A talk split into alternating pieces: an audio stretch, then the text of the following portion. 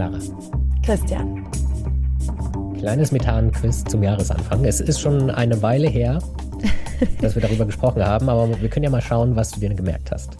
Neues Jahr und es geht weiter mit dem Quiz. Leg los.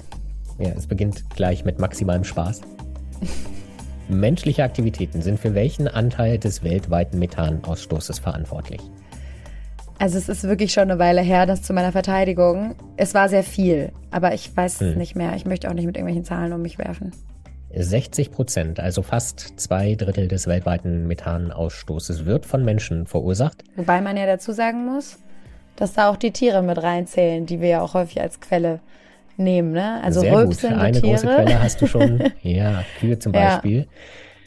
Die drei großen Quellen des menschlichen Ausstoßes. Hast du die abgesehen von den Tieren von der Landwirtschaft, die anderen beiden auch noch im Kopf? Also es muss ja eigentlich die Energiewirtschaft sein. Foss die fossile Brennstoffe richtig? sind natürlich ein Riesenfaktor. Dann die zur Tierhaltung gehört ja auch die Landwirtschaft insgesamt, ist ein Riesenproblem. Mhm. Und wenn ich mich richtig erinnere, dann ist es noch die Abfallwirtschaft. Genau, auf unseren Müllbergen, da entsteht wahnsinnig viel Methan zum Beispiel. Und es gibt aber ein klitzekleines Problem. Wir wissen, dass diese Sachen wahnsinnig viel Methan ausstoßen, aber manchmal wissen wir gar nicht, wie viel eigentlich genau. Darüber haben wir mit Stefan Schwietzke gesprochen. Jetzt kommt der schwierige Teil. Er arbeitet beim Environmental Defense Fund und erforscht dort die Frage, wie wir die Methanemissionen, von denen wir ja zum Beispiel unsere Klimaziele abhängig machen, am besten ganz genau erfassen und wie wir die dann auch berichten in die Welt, weil wir müssen die ja mit anderen Ländern teilen, weil wir ja alle irgendwie Ziele haben. Ja, also extrem wichtig, wenn man seine Politik und Wirtschaft danach ausrichten möchte, da wirklich genauer Bescheid zu wissen, denn im Moment ehrlicherweise mhm. befinden wir uns da ziemlich im Blindflug, auch EU-weit und wissen nicht so ganz genau, wo welche Methanemissionen entstehen. Genau, das Beispiel Rumänien ist in diesem Punkt gefallen. Dort werden die Emissionen größtenteils nach wie vor geschätzt.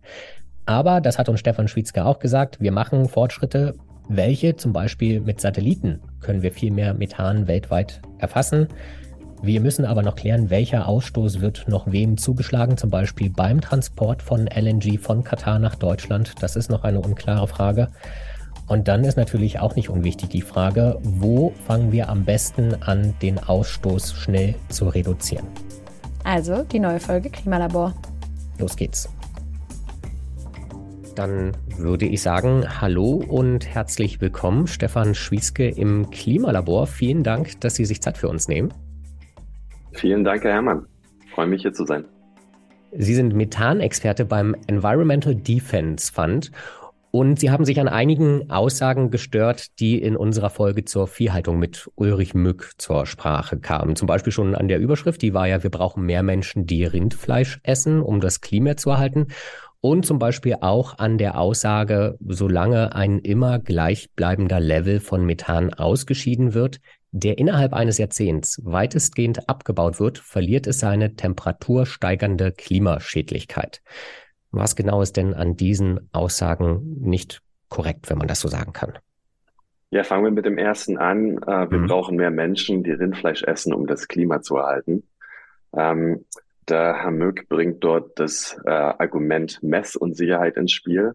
Und Unsicherheiten gibt es wirklich bei allen Emissionsquellen. Und äh, wir müssen unterscheiden zwischen einmal Unsicherheiten und auf der anderen Seite äh, was wir im Englischen als Bias äh, bezeichnen oder Neigungen, Unterschätzungen zum Beispiel. Mhm.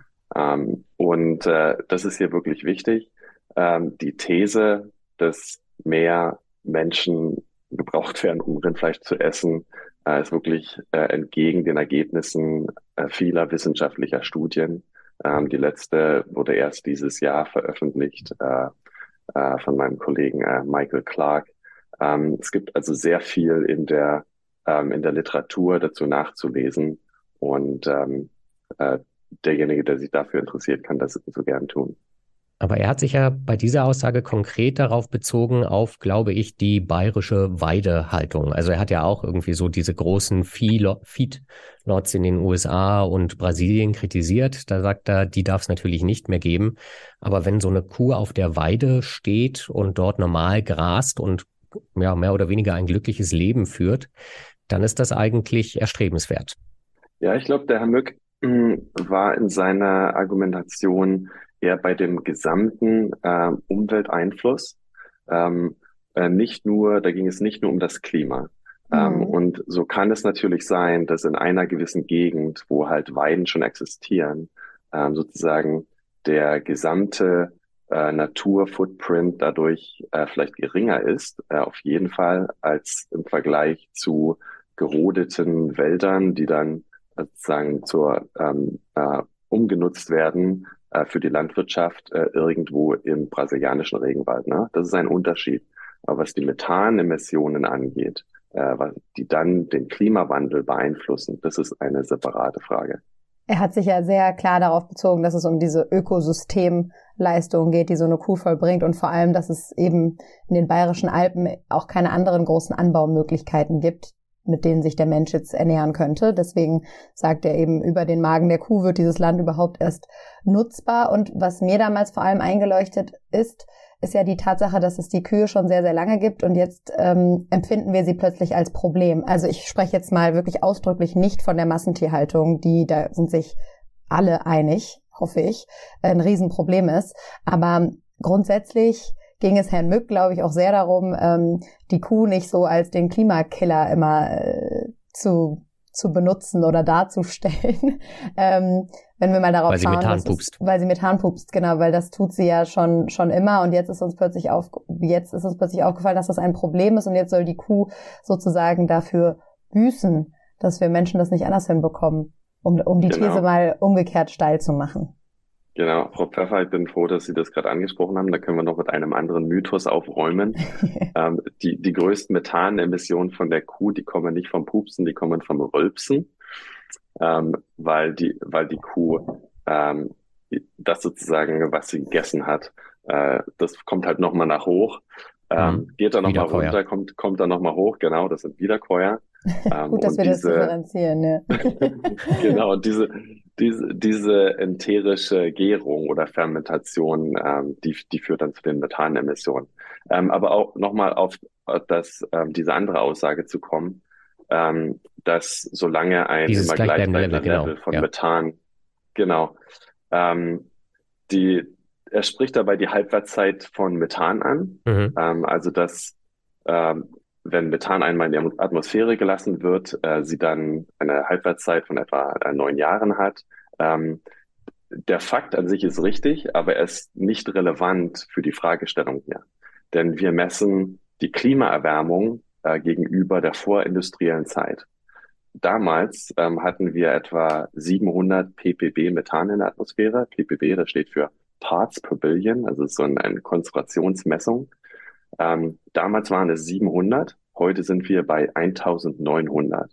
Und solange wir nicht wieder unter diese 700 ppb-Schwelle kommen, bleibt es klimaschädlich, egal wie hoch oder niedrig die Halbwertszeit von Methan in der Atmosphäre ist. Das ist wichtig. Und um unter diese Schwelle zu kommen von 700, müssen Emissionen ähm, nicht nur heute vermindert werden, sondern auch in der Zukunft. Das führt mich dann zu der Frage, wo müssen wir denn überall den Methanausstoß zum Beispiel reduzieren? Weil jetzt haben wir wieder die, die Rinder und die Kühe. Ist das die Hauptquelle für Methanausstoß? Ähm, es gibt leider viele Hauptquellen oder auf jeden Fall können wir es in, in, uh, in drei verschiedene uh, Quellen unterscheiden. Uh, zum einen müssen wir mal sagen, dass etwa 60 Prozent der globalen Methanemissionen von menschlichen Aktivitäten kommen. Und zu etwa ähnlichen Beiträgen ähm, sind in diesen 60 Prozent äh, fossile Brennstoffe, die Landwirtschaft und der Abfall. Mhm. Das heißt, gelten jetzt die Kuhröpse als menschliche Tätigkeit? Ganz genau, als menschliche Tätigkeit, weil wir die Kühe natürlich managen. Die anderen 40 Prozent frage ich mich dann nur, das sind natürliche ähm, äh, Prozesse, bei denen Methan freigesetzt wird. Ganz genau. Das sind natürliche que äh, Quellen, größtenteils Feuchtgebiete, ähm, aber auch andere Quellen wie zum Beispiel geologische Sickerstellen. Ähm, die kann man sich so wie Vulkane vorstellen, aber auch Waldbrände ähm, verursachen Methanemissionen. Mhm. Und die gelten aber nicht als menschliche Aktivität, die Waldbrände. Äh, zum Teil natürlich ja, leider. Ja. Ähm, aber es gibt natürlich auch und hat es auch vor unserer Zeit gegeben, natürliche Waldbrände. Wenn wir jetzt auf diese menschlichen Prozesse schauen, Sie haben es ja schon gesagt, das größte Problem sind die fossilen Brennstoffe. Jetzt gilt die Gasindustrie aber ja eigentlich als etwas klimafreundlichere Brücke. Auch da wissen wir, das kann nicht lange gut gehen. Aber ist sie denn kurzfristig klimafreundlicher? Weil wir wissen ja, Methan ist eigentlich gerade kurzfristig für die Klimakrise ein Riesenproblem. Ja, das ist eine gute Frage. Ähm, da muss man vielleicht ein bisschen, bisschen länger ausholen. Ähm, es war natürlich so, dass man vor äh, einigen Jahren auch gedacht hat, äh, wäre es, wäre es möglich, mit dem, mit dem Erdgas eine, eine Brücke ähm, auf dem Weg sozusagen zur Dekarbonisierung äh, zu schaffen oder vielleicht ähm, weiter zu verfolgen. Ähm, die Ratio ist diese, ähm, dass die CO2-Emissionen bei der Gasverbrennung im Vergleich ähm, oder ja bei der Gasverbrennung im Vergleich zu Kohle etwa halb so hoch sind. Mhm. Und das ignoriert allerdings die Klimaauswirkungen von Methan, ähm, das bei der Gasproduktion und Nutzung auftritt. Das ist das große Problem. Das wird ja auch nach wie vor nicht eingerechnet in all den Berechnungen, die ja auch die Bundesregierung anstellt, wenn sie sagt, wir machen uns, wir reduzieren unsere CO2-Emissionen und nutzen dafür ja nach wie vor Gas auch als Brückentechnologie. Ja, in Gänze würde ich es vielleicht nicht sagen. Also in den Emissionsinventaren, in den Emissionsberichten, äh, die die deutsche Regierung äh, produziert, sind diese Methanemissionen natürlich drin. Äh, Deutschland ist allerdings auch einer äh, der großen Importländer und da muss man dazu sagen, dass etwa 90 Prozent äh, der Öl- und Gasproduktion, äh, die wir konsumieren äh, in Deutschland, ähm, außerhalb der deutschen Ländergrenzen und muss man sogar sagen, zum großen Teil außerhalb der EU-Ländergrenzen äh, produziert wird. Und da erfolgen auch äh, der Großteil der Methanemissionen von dieser ganzen Wertschöpfungskette, die da beinhaltet äh, die Exploration, die Produktion, ähm, die Verfeinerung, Transport, äh, äh, weiter, Weiterleitung von Gas und natürlich die Endnutzung. Sie forschen ja vor allem auch zu der Frage, wie man Methanausstoß am besten misst und dann meldet oder berichtet. Und jetzt wissen wir ja von den Kühen zum Beispiel, dass der Ausstoß über Jahre überschätzt wurde. Woher wissen wir denn jetzt zum Beispiel in der Gasindustrie, wenn so viel davon im Nicht-EU-Ausland passiert, wie hoch der Methanausstoß dann eigentlich ist? Also es gibt ja niemanden, der daneben steht mit Messgeräten und uns das verrät. Genau, wir wünschen, dass da, dass da mehr jemand stehen würde, äh, wobei das mittlerweile mehr und mehr der Fall wird, weil wir auch Satellitenmessungen ja. haben. Ähm, aber fangen wir mal von vorne an. Also zum einen äh, gibt es das Erfassen wirklich der Emissionen und das, der zweite Schritt wäre dann das Berichten. Ähm, erfassen heißt im idealen Fall, dass wir die Emissionen messen. Ähm, dazu gibt es verschiedene Messgeräte. Äh, Im Prinzip misst man die Methankonzentrationen und einen Durchfluss. Äh, mittlerweile gibt es kommerzielle Instrumente, die sind extrem genau. Ähm, nur mal so, ein, so eine Vorstellung davon zu geben, also in einem Luftvolumen, wo man eine Milliarde Moleküle drin hat, können uns die Geräte sagen, ob, ob es äh, in diesem Volumen 2000 Methanmoleküle gibt oder 2001. Also sind extrem präzise. Mhm. Genau. Und also die, die Geräte an sich sind nicht das Problem. Ähm, man messt sie dann entweder, also die Emissionen entweder direkt an der Quelle ähm, oder man macht sogenannte atmosphärische Messungen, äh, die dann in der Nähe der Quelle äh, stattfinden, also dann windabgewandt. Das können zehn Meter von der Quelle sein, das können manchmal auch ein Kilometer davon entfernt sein. Das muss man dann noch modellieren, damit man von den Konzentrationen zu Emissionsraten kommt. Na, dass wir sagen können, so und so viele Tonnen von Methan äh, wurden, wurden dort emittiert. So, das ist der Idealfall, das Messen. Ähm, oft passiert das nicht, äh, noch nicht. Äh, in vielen Fällen wird berechnet. Ähm, als Beispiel hier können wir mal durchsprechen, ähm, der Unfall der Nord Stream Pipeline. Mhm. Da war es da war's ja so, dass diese ersten Berechnungen waren, okay, wie viel Gas war in der Leitung? Das kann man, kann man berechnen, ähm, weil man den Druck weiß, ja. äh, man weiß, wie lang man die ist, auch die Liefermengen und so weiter. Ganz genau. Und man kennt die Liefermengen auch. Manchmal geht es sogar viel einfacher. Ähm, dann gibt es allerdings Unsicherheiten. Ne? Diese Leitung lag äh, mitten äh, auf dem Meeresboden. So, wie viel von dem Methan, was in der Wassersäule sozusagen da, sich dann aufgelöst hat, äh, auf dem Weg nach oben zur, ähm, zum, zum, ähm, äh, zur Meeresoberfläche, ist verloren gegangen. Ja. Ne? Äh, das das äh, sorgt also für Unsicherheiten. Was heißt verloren gegangen? Verloren gegangen heißt, ähm, es gibt äh, äh, Mikroorganismen ähm, in der Wassersäule, also im Meer, okay. die sich von dem Methan ernähren. Okay, interessant. So, und dann, interessant. Und, genau. Und Vielleicht je bräuchten je nach, wir davon ein paar in der Atmosphäre. ja, In der Atmosphäre sieht es anders aus. Ähm, da sind es dann chemische Prozesse, also keine biologischen, sondern chemische Prozesse, die glücklicherweise das Methan abbauen. Ähm, genau, kommen wir vielleicht auch nochmal später dazu. Ähm, also wir haben jetzt gehabt, messen wäre ideal, äh, berechnen, äh, falls messen nicht geht. Und wenn Berechnungen auch äh, nicht gehen oder nicht vorhanden sind, dann wird viel abgeschätzt. Ja. So. Äh, Beispiel hier ist zum Beispiel Rumänien. Also Rumänien hat in vielen Fällen keine eigenen Daten zur Erfassung ähm, äh, vor, also in, in ja. ihrem Land. Was ja auch enttäuschend dann, ist, weil das ist ja jetzt wieder ein EU-Land. Genau, ganz genau. Ähm, also selbst innerhalb der EU gibt es, gibt es diese Fälle und außerhalb natürlich auch sehr viele. Äh, die, in diesem Fall nutzt es dann Emissionsfaktoren, äh, die der IPCC, also das International Panel for Climate Change, ja. zur Verfügung stellt. Das sind dann recht generische Daten. Also das sind dann Durchschnitte von Daten verschiedener Länder. Mhm. Äh, und es ist dann relativ unklar, ob die repräsentativ sind für Rumänien. Ne? Mhm. Also einfach, einfach ein Beispiel, wo sozusagen dann Daten entstehen, im Sinne von, man schaut in einen Bericht und sieht Daten, aber es sind eigentlich Abschätzungen. Ja. Ähm, nur um das Erfassen vielleicht nochmal abzuschließen, äh, es gibt natürlich auch noch dann die vierte Kategorie und das wäre dann einfach nicht erfassen. Ne? Ja. Und dazu zählen unbekannte Quellen oder Emissionsereignisse, ähm, von denen wir einfach nicht wissen, dass sie existieren. Bevor die die große Revolution sozusagen der Satellitenmessung in den letzten Jahren stattfand, äh, war uns also überhaupt nicht bewusst, dass in vielen Ländern der Erde relativ große Events, äh, relativ große Lecks hier und da passieren. Ähm, das ist uns in den, in den letzten fünf, etwa fünf Jahren wurden da Daten erst so gesammelt. Ähm, diese werden immer mehr.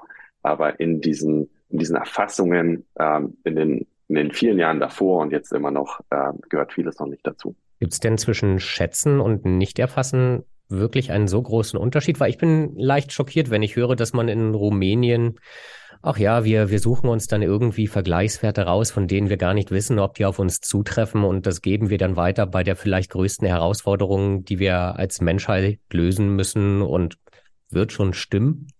Ja, gleichzeitig, um das noch anzubringen, frage ich mich immer, wie ist denn die Datenlage im Moment? Reicht sie schon, um ganz klare Empfehlungen rauszugeben? Weil das wird ja ständig getan. Also die Empfehlungen, was Methan angeht, sind ja schon auf dem Markt und da sind sich Wissenschaftler, Wissenschaftlerinnen ja auch immer ziemlich einig, dass es das ist, was wir tun müssen. Ähm, aber Sie würden jetzt sagen, mit der aktuellen Datenlage geht das eigentlich gar nicht glaubwürdig? Ja, finde ich äh, eine tolle Frage und da kann man vielleicht äh, dann sozusagen das äh, Berichten vielleicht nochmal zurückstellen. Äh, können wir später dazu kommen. Ja.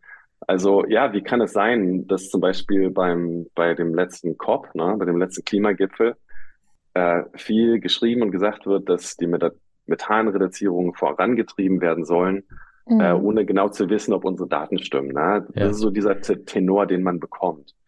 Da muss man allerdings dazu sagen, ähm, dass wir wir wissen zum Beispiel, dass Methane Quellen Methanquellen zu groß sind. Ne?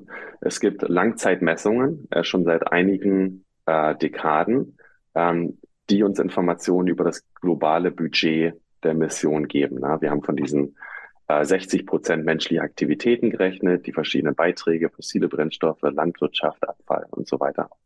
Wir kennen im Großen und Ganzen die Emissionsprozesse in den verschiedenen äh, Industrien und wir kennen sogar technische Möglichkeiten, um diese Emissionen einzudämmen. Hm. In der Öl- und Gasindustrie zum Beispiel sind das die Reparatur von Lecks.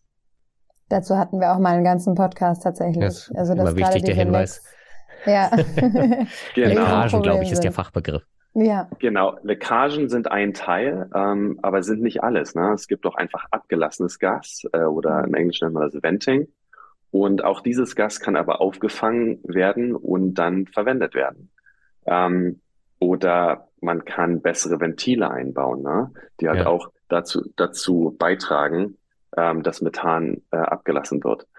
Wo wir mehr Daten brauchen, ist, wie sind die Methanbudgets in einzelnen Ländern? Ja. Und welche Emissionsmechanismen gibt es in diesen einzelnen Ländern und in den Unternehmen? Die bräuchte es, um international darüber verhandeln zu können. Ganz genau, verhandeln zu können und vor allen Dingen auch agieren zu können. Ne? Mhm. Also sozusagen dieses auf äh, dieser feinkörnigeren Ebene Informationen herzustellen, um dann direkt darauf zu agieren können und zu priorisieren können, welche, welche Mechanismen müssen sozusagen erst unterbunden werden, welche Emissionsmechanismen. Wie wird das denn, wem wird das denn zugeschlagen? Bisher wurde Erdgas vor allem durch Pipelines häufig über mehrere Länder transportiert, von A nach B. Jetzt passiert das in Zukunft häufig mit Schiffen über die große See. Wenn es dort irgendwo Lecks gibt oder Leckagen und wenn gewendet wird oder so, wo kommt das hin? Oder es wird in Land A aus der Erde geholt und in Land B aber verbraucht. Wem wird der Ausstoß oder ja, wem wird der Ausstoß oder der Verbrauch zugeschlagen? Also bei, den, bei dem Pipeline-Transport ist es natürlich relativ äh, leicht zu beantworten. Ne? Das sind ja. dann äh, da, wo die Pipeline ist, in, dem, in den Ländergrenzen, äh, da werden dann auch die Methanemissionen sozusagen zugeschrieben, ja. was eben auch ein Problem ist für Deutschland, weil es im deutschen Inventar natürlich so aussieht, als ist, sind die Öl- und Gas-Methanemissionen sozusagen vernachlässigbar, aber, aber ein großer, ja. der allergrößte Teil passiert halt äh, außerhalb. Ähm, LNG oder das Flüssiggas, äh, was eben über Schiffe ähm, in die Importländer gebracht wird. Ähm, das weiß ich ehrlich gesagt gar nicht, ja. ähm, wo genau die berichtet werden, äh, in welchem Land. Ähm, die einzelnen äh, Firmen, die sozusagen diesen Transport organisieren und durchführen, ähm, die haben keine Pflicht, sozusagen diese Emissionen ähm, genau zu messen. Okay, Zumindest in vielen Ländern ist das nicht so. Es gibt, es gibt Ausnahmen, äh, in Norwegen zum Beispiel, wo die, äh, wo die Berichterstattung ähm, äh, sehr detailliert ist. Ähm, aber in vielen Ländern ist es wahrscheinlich nicht so. Ja. Es gibt dann auch noch freiwillige ähm, Berichterstattungssysteme. Ähm, das ist in den letzten Jahren sozusagen erst, würde man sagen, modern geworden, ähm, glücklicherweise, denn diese Berichterstattung führt natürlich auch dazu, dass die Unternehmen nicht einfach nur hm. sagen, ein paar neue Formulare aus, auszufüllen haben, sondern um diese Formulare auszufüllen, müssen sie erstmal messen. Ja. Und in dem Augenblick, wo sie anfangen zu messen, äh, lernen sie besser, welche Prozesse denn die meisten Methanemissionen ausstoßen. Und das ist genau der Zweck der ganzen Berichterfassung. Das, das klingt so ich. Das deprimierend, was Sie erzählen. Wieso? Ich finde das, also ich kenne das gut, das macht echt einen riesen Unterschied. Als wir das hier angefangen haben, für unser Fernsehformat mal auszurechnen, wie viele CO2-Emissionen dabei entstehen, da merkt man erstens, wie viele Unsicherheiten bestehen, wie viele Dinge immer noch auf hm, Berechnungen, auf Vergleichsberechnungen beruhen. Genau, und äh, das ist wirklich aber interessant und man kriegt ein ganz anderes Gefühl dafür, wo man eigentlich was nee, ich meine, kann. das zu erfassen, das wäre ja gut, aber dass es nicht gemacht wird, das ist so deprimierend, dass wir, also dass man nicht weiß, wo es herkommt und nicht weiß, wie das verteilt wird und wem der Ausstoß zugeordnet wird. Ja, also daraus ergibt sich ja die Frage, äh, wie das verbessert werden kann. Ganz genau. Also äh, da vielleicht auch noch mal zu erklären, äh, wie die Berichterstattung mhm. so generell heute aussieht. Ne? Hängt zum einen davon ab, wo der Berichtbedarf existiert. Zum einen ist der halt auf der Länderebene. Ne? Und da gibt es die äh, UNFCCC-Mitgliedsländer, also von den Vereinten Nationen. Ähm, die sind äh, relativ einheitlich. Also diese, diese Berichterstattung innerhalb äh, der UNFCCC ist relativ einheitlich. Es gibt aber ähm, Optionen darin. Ne? Zum Beispiel können die Länder eben wählen, ob sie Messungen ähm, einfließen lassen oder Berechnungen oder anhand von Schätzungen berichten. Innerhalb von den Ländern ähm, ist es sehr unterschiedlich. Zum Beispiel in Deutschland, in den USA, in Großbritannien ähm, ist der ist ja der, das Bericht, Berichtungsformat sehr detailliert. Ähm, wo immer es geht, also welche Emissionsquellen, wird da mit Messungen gearbeitet. Aber selbst da ist noch viel Aufholbedarf. Zum Beispiel, ähm, was die Messmethoden angeht. Ähm, da hat, war ich äh, letztens erst persönlich in einer äh, Studie ähm, involviert, wo wir Messmethoden ähm, verglichen haben, ähm, die dann in den nächsten Jahren in die Berichterstattung eingehen. Da geht es darum, wie groß sind die Unsicherheiten, äh, gibt es dort bestimmte Neigungen etc. Und es gibt aber auch noch Aufholbedarf, was den Umfang der Messungen angeht, ne? dass man halt repräsentativer misst innerhalb einer Industrie, aber dann auch noch über diese Industrie hinaus oder Industriezweige hinaus äh, noch, noch mehr zu messen. Und dann gibt es aber natürlich den Großteil der Länder, ähm, die sozusagen keine Aufforderung an ihre Emittenten äh, haben, äh, um weiter zu berichten. Und das ist natürlich äh, das, das größere Problem. Und ähm, mein sozusagen Arbeitsbereich ist halt ist international äh, und wo ich den, wo ich meine Arbeit am effektivsten äh, sehe, sind äh, sind Länder eben nicht wie Deutschland, äh, wo schon relativ viel passiert, sondern eben auch Länder, ähm, wo Berichterstattung noch sehr minimal ist, äh, geschweige denn von, von Messungen zu sprechen. Sie da noch Können ein paar Sie denn Beispiele? ungefähr sagen, genau, ja, Beispiele oder wie viele Länder das insgesamt betrifft? Äh, das sind Dutzende Länder, es sind zu viele Länder, ja. ähm, in denen ich eigentlich aktiv sein kann. Also es geht letztendlich, ja. es geht, es geht letztendlich drum, äh, dort auch als Katalysator zu wirken, äh, sozusagen die ersten Steine anzustoßen. Ähm, ich war in, jetzt im letzten Quartal äh, einmal in Malaysia und jetzt im mhm. Dezember geht es nochmal hin, um mit, mit verschiedenen Stakeholdern dort zu sprechen, in, in Regierungen, ähm, mit den Emittenten, mit Universitäten, um dort äh, zu berichten, wie ist der Stand der Technik ähm, in anderen Ländern der Erde, gerade mhm. in den ja, entwickelten Nationen, auch die ich gerade genannt habe, Deutschland, USA, Großbritannien. Ähm, welche Möglichkeiten gibt es, ähm, besser die Methanemissionen zu erfassen? Äh, und was kann dann getan werden, um die Emissionen zu, ähm, zu reduzieren? Also noch sehr viel, sehr viel Arbeit notwendig. Es passiert aber auch unheimlich viel. Also es, Konferenzen werden geschaffen, wo sozusagen die Handelnden wirklich an einen Tisch kommen. Ja. Äh, Wie sieht versuchen, das denn in den Staaten aus, die viel Gas produzieren? Also in den Arabischen Emiraten zum Beispiel. Wie ist denn da die Berichtslage? Und haben die auch ein Interesse? Sie sagen, es passiert viel. Ist dann auch das Interesse wirklich von allen da, die ganz ordentlich zu erfassen? Ja, ist ganz unterschiedlich. Ähm, wir haben zum Beispiel ein, ähm, ein Messprojekt, das wir gerade angehen. Äh, die Messungen werden Ende nächsten Jahres stattfinden äh, im Oman. Das wird sozusagen unser Einstieg äh, in den, in den Nahen Osten sein.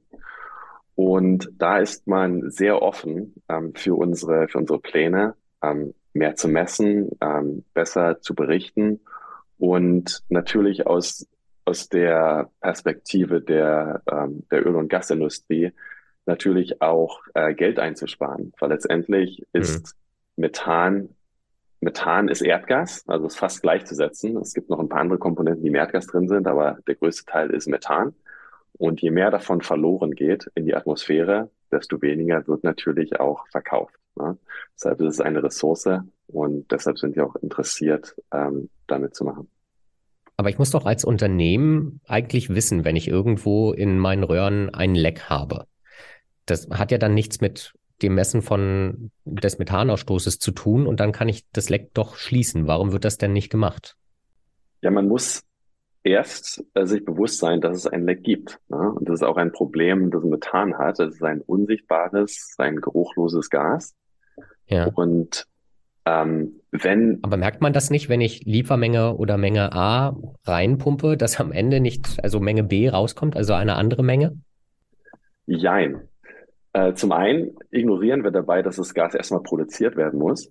Und ja. ein, ein, großer Teil der Methanemissionen äh, passiert äh, in, während der Produktion. Und es gibt halt kein, okay. kein sozusagen äh, Messzähler, der sagt, ja. okay, hier, hier direkt an dem Rohr, äh, wo das Methan produziert wird, wurde gleich mal alles haargenau gemessen und ja. von dort wird es dann weiter gemessen. Schade. Ähm, Ja, ist leider nicht der Fall. Ähm, und, ja, und, und selbst, ich glaube, der wäre sehr nützlich nach dem, was, was ich jetzt gerade gehört habe. ja, genau.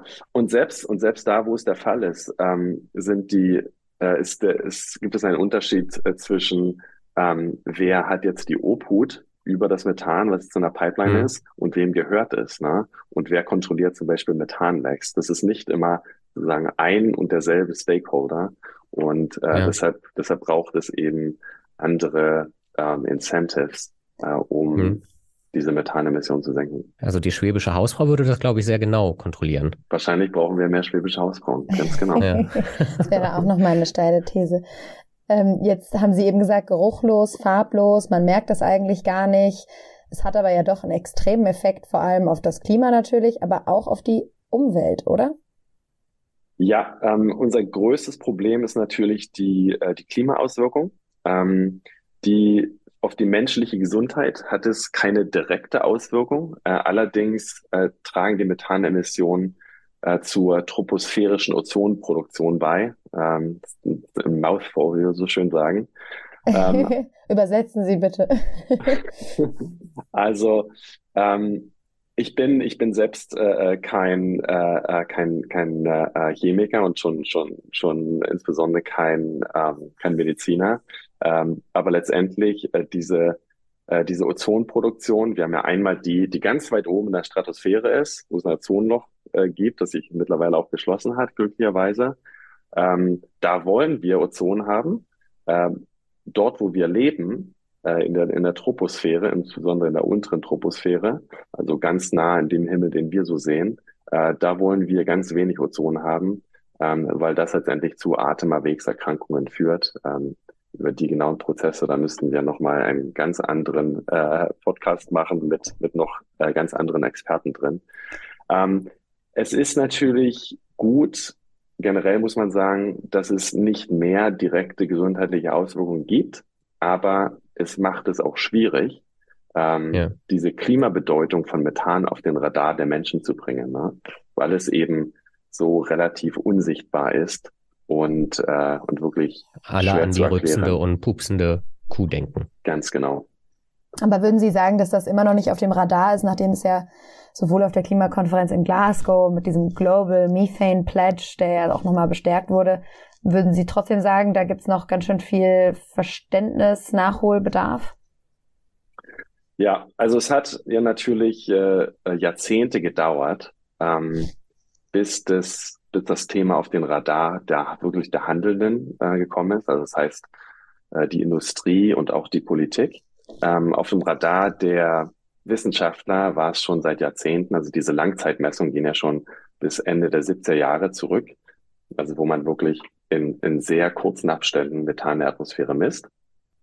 Ähm, dann, ich würde sagen, in den letzten in 15, in den letzten 15 Jahren ist es so weit gekommen, äh, dass wir ähm, gemerkt haben, also innerhalb der Wissenschaft, dass es ein Problem mit dieser Berichterstattung gibt, dass halt die, die Methanemissionen sozusagen äh, weniger äh, oder dass sie mehr emittieren, als was berichtet wird.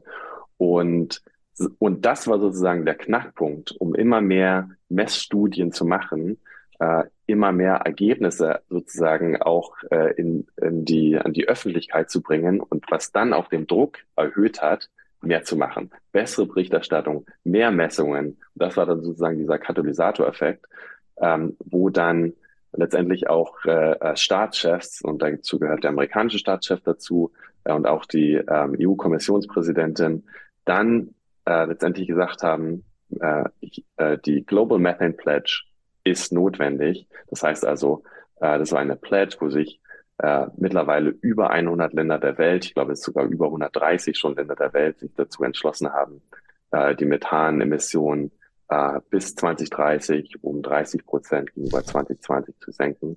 Äh, es hat also wirklich lange gedauert. Und äh, aber glücklicherweise sind wir da, also lieber lieber später als nie. Und wir haben das jetzt schon ein paar Mal angerissen. Wo genau machen wir das denn jetzt am schnellsten? Fangen wir bei den Kühen an oder in der Gasindustrie?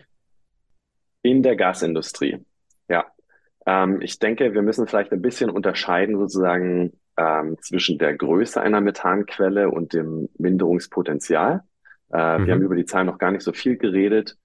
Ähm, letztendlich auf globaler Sicht ähm, sind Methanemissionen der Kühe etwa genauso groß, wahrscheinlich etwas weniger als die gesamte Öl- und Gasindustrie global. Okay.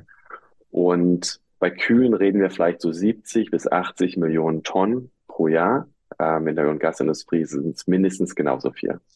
Was nun die Minderung angeht, ähm, unterscheiden wir einmal zu dem, was ist heute technisch und wirtschaftlich möglich. Und, und das heißt zu Nullkosten. Was ist heute technisch möglich? Das heißt, wir können es einsparen, mhm. aber es kostet eine Menge Geld. Und wo gibt es noch gar keine technischen Möglichkeiten? In der ersten Kategorie, was können wir zu Nullkosten machen?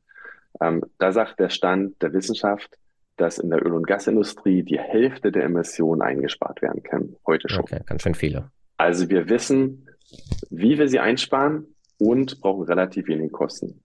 Das heißt, da sind, da geht es um die Lecks oder wie zum Beispiel? Ganz genau. Da mhm. geht es um die Lecks und da geht es auch äh, um das um das Venting, ähm, wo sozusagen Gas aufgefangen werden kann. Ganz genau. Darum geht es. Das sind die 50 Prozent. Bei den Kühen sind es nicht 50 Prozent, das sind es zwei Prozent. Hm. Weil man ihnen das Rülpsen und das Pupsen natürlich nicht verbieten kann. Nicht verbieten kann, das ist schwierig. Genau. Ja. Äh, es gibt noch andere technische Möglichkeiten. Ähm, da gehen die Zahlen dann hoch bei der Öl- und Gasindustrie auf 80 Prozent und bei den Kühen auf 30 Prozent. Hm. Darüber haben also wir auch schon mal gesprochen, was es da für technische Möglichkeiten gibt, ja. genau, da gibt es dann technische, technische Möglichkeiten, wofür dann Investitionen äh, äh, gefunden werden müssen. Hm. Und der Rest, ja, sind dann Lösungen, die jetzt noch nicht verfügbar sind, ähm, die aber gefunden werden müssen, denn äh, das Methanproblem ist so groß, dass wir alle Lösungen brauchen. Aber mhm. um auf die Frage jetzt nochmal zurückzukommen, wir wollen dort anfangen, wo es am einfachsten ist. So sind vielen Problemstellungen. Und äh, deshalb ist es kein Zufall, äh, dass wir versuchen, mit der Öl- und Gasindustrie anzufangen. Und Sie haben vorhin schon gesagt, es passiert viel. Sind Sie denn guter Dinge, dass das unser Problem kurzfristig lösen kann? Ähm, ja, die, die Frage stellt sich für mich wirklich nicht. Ähm, persönlich arbeite ich äh, so viel daran, ähm, wie ich selbst tun kann. Versuche so, selbst so viel zu katalysieren äh, wie möglich. Und äh, am Ende wird man sehen, wo man steht. Ähm, aber es ist keine Null- oder Eins-Frage. Äh, es passiert schon relativ viel, ähm, auch in der Arbeit, die, die ich persönlich gesehen habe, äh, äh, direkt mit der Industrie, direkt mit anderen Ländern zusammen. Es ist natürlich schon so, äh, dass, dass man oft denkt, okay, es äh, passiert nicht viel genug ähm, oder es passiert so langsam. Ähm, aber ich glaube, man muss auch das Positive sehen. Ähm, es passiert etwas, das Problem wird wahrgenommen, das Problem wird angegangen. Und äh, ja, es muss, sollte halt jeder seine Hausaufgaben weitermachen. Herr Schwitzke, das nehme ich als Schlusswort. Vielen Dank. Ich danke Ihnen auch für die Gelegenheit hier. Danke für das Gespräch.